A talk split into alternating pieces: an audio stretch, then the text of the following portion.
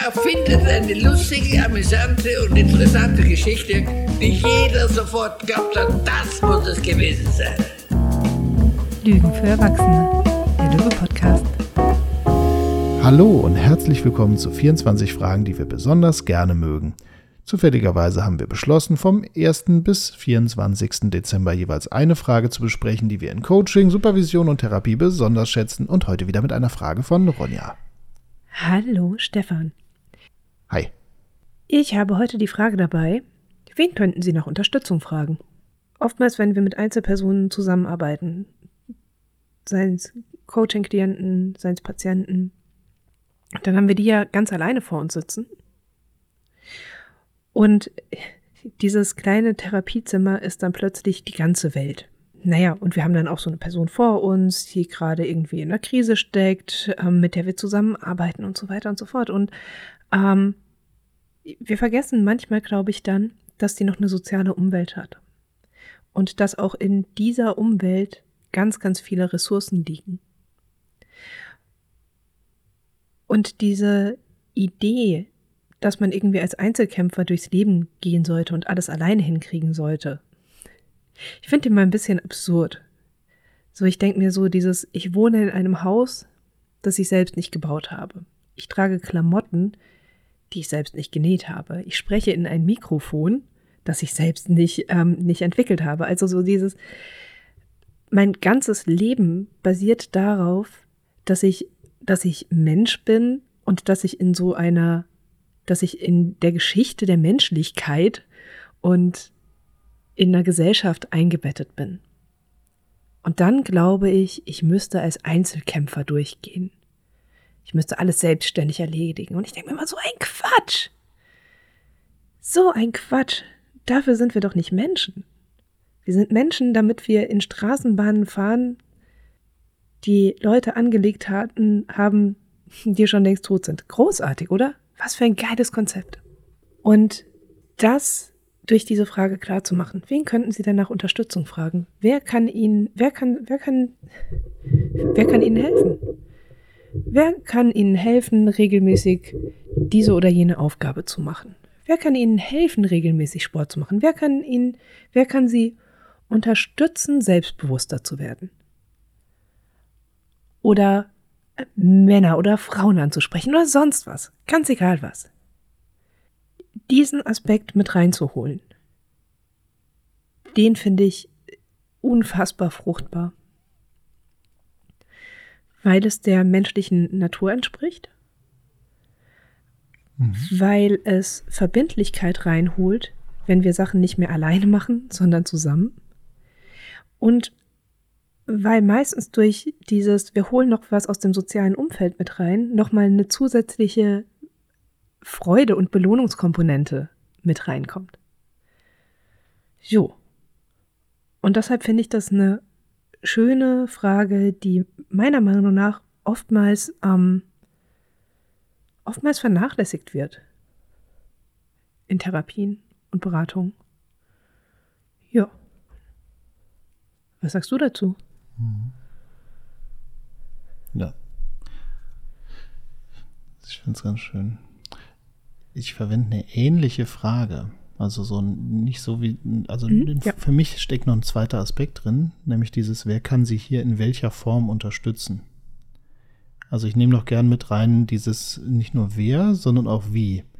Das ist, ähm, weil dieses, wer kann sie unterstützen, ganz häufig haben die Leute eine Idee, wie die Unterstützung aussähe und äh, also die ist implizit und dann filtern die quasi schon ihren Cast an Personen durch und haben dann quasi so und dann sagen sie nee, nee, nee, nee, nee, aber ähm, wenn wir davon ausgehen, nee, jede Person könnte unterstützen, aber immer in, in einer anderen Form. Das heißt also selbst hier die äh, selbst der Nachbar könnte ja. theoretisch unterstützen, aber in welcher Form? Ähm, ist was anderes wie Partner und sonst was. Das heißt also, diese Kombination nutze ich gerne, deswegen die Frage ähm, ist, ist auch, finde ich, sau wichtig. Und äh, leider hat die aber auch für mich eine große Herausforderung, nämlich es gibt Leute, die schauen einen mit großen Augen an und es ist eine Problemaktualisierung. Sie gucken einen an und sagen, niemand.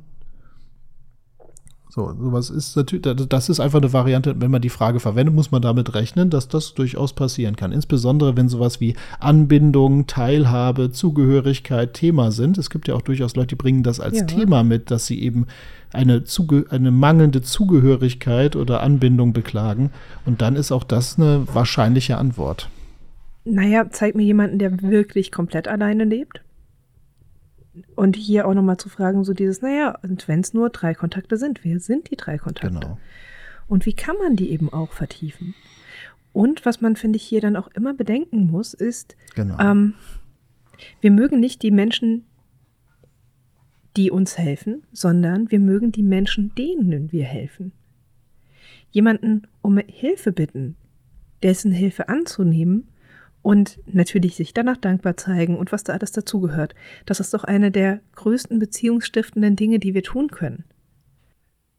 Und deshalb finde ich das ähm, gerade auch dann eine spannende Frage. Weil die meisten Menschen oder viele Menschen unterstützen ja gerne, helfen gerne, haben das gerne in ihrem Selbstbild mit drinne.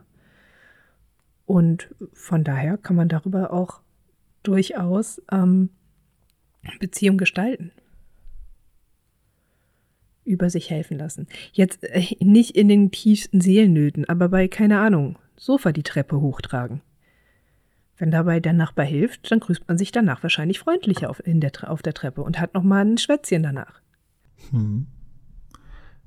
Das heißt, theoretisch könnte man sagen, wenn die Frage, auf die Frage, wer kann sie hier in welcher Form unterstützen, so jetzt, ich, ich, ich habe deine Formulierung leider jetzt nicht vor, aber nicht so klar, aber ist ja relativ ähnlich. Also wer kann sie hier in welcher Form unterstützen? Wenn die Antwort ist niemand, dann könnten wir theoretisch die Eingangsfrage umstellen, und zwar, wen können sie in welcher Form unterstützen?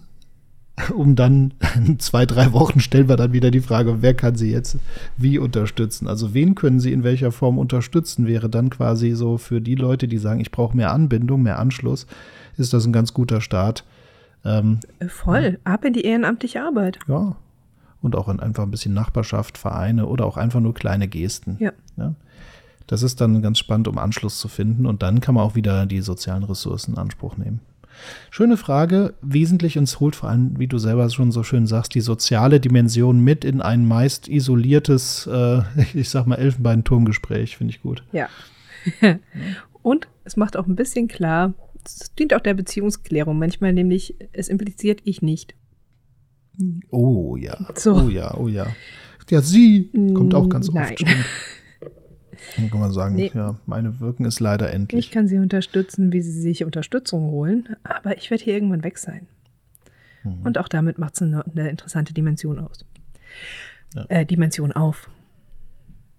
Ja, und aber auch, ähm, je nachdem nach Kontext, wenn es um Thema Führung oder Mentoring oder sonst was geht, du denkst jetzt ja gerade aus dem therapeutischen Setting, ne, aber ähm, manchmal gibt es auch Dinge, wo in den Arbeitsbeziehungen durchaus mal geklärt werden könnte, für was kommst du zu mir und für was aber bist du bei mir falsch. Mhm, ja. Finde ich sehr wichtig. Ja. ja, voll.